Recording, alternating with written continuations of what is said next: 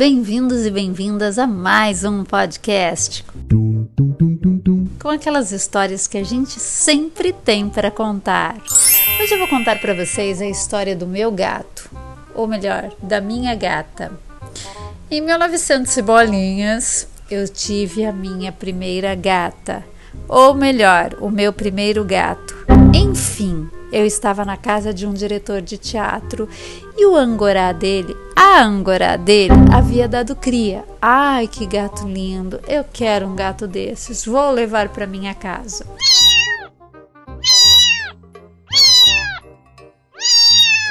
Ganhei o gato, gato lindo, todo peludo, maravilhoso. Coloquei o nome do gato de Jane Fonda. Jane Fonda para cá, Jane Fonda para lá, Jane Fonda foi crescendo. Eu nunca havia convivido com gatos. Eu nunca havia criado um animal. A Jane Fonda era pioneira em sobrevivência na minha casa sob os meus cuidados. Vixe Maria! Vixe Nossa Senhora! Jane Fonda foi crescendo e toda vez que eu chamava Jane, eu via que aquela gata me olhava estranho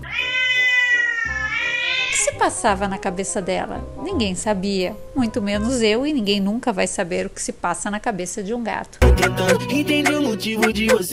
Assim. Mas eu notava que ela me olhava estranho. As suas atitudes também eram estranhas. Essa gente inventa cada coisa. Ela era uma gata meia selvagem, não sei, meio gata macho, sei lá, era uma gata diferente, mas eu amava Jane Fonda e aquele seu pelo maravilhoso. Foi então que, depois de meses. Sim, depois de meses, gente, não tenho vergonha nenhuma de dizer isso para vocês. Depois de meses, uma amiga minha foi lá em casa, começou a afagar a Jane e me perguntou qual é mesmo o nome da sua gata. Eu falei, Jane Fonda.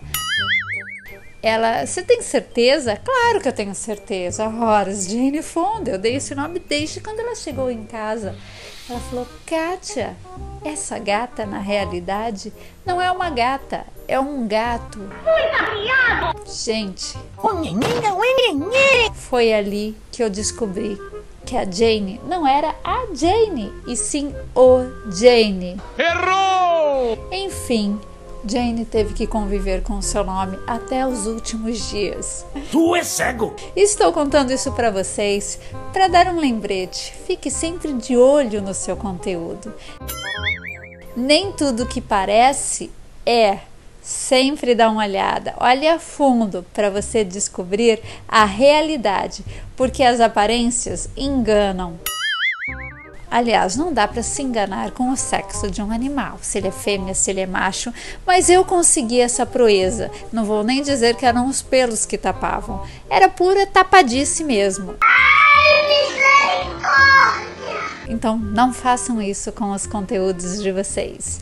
E amanhã eu volto com mais um podcast da Kátia Garrido, sempre trazendo uma nova história para você.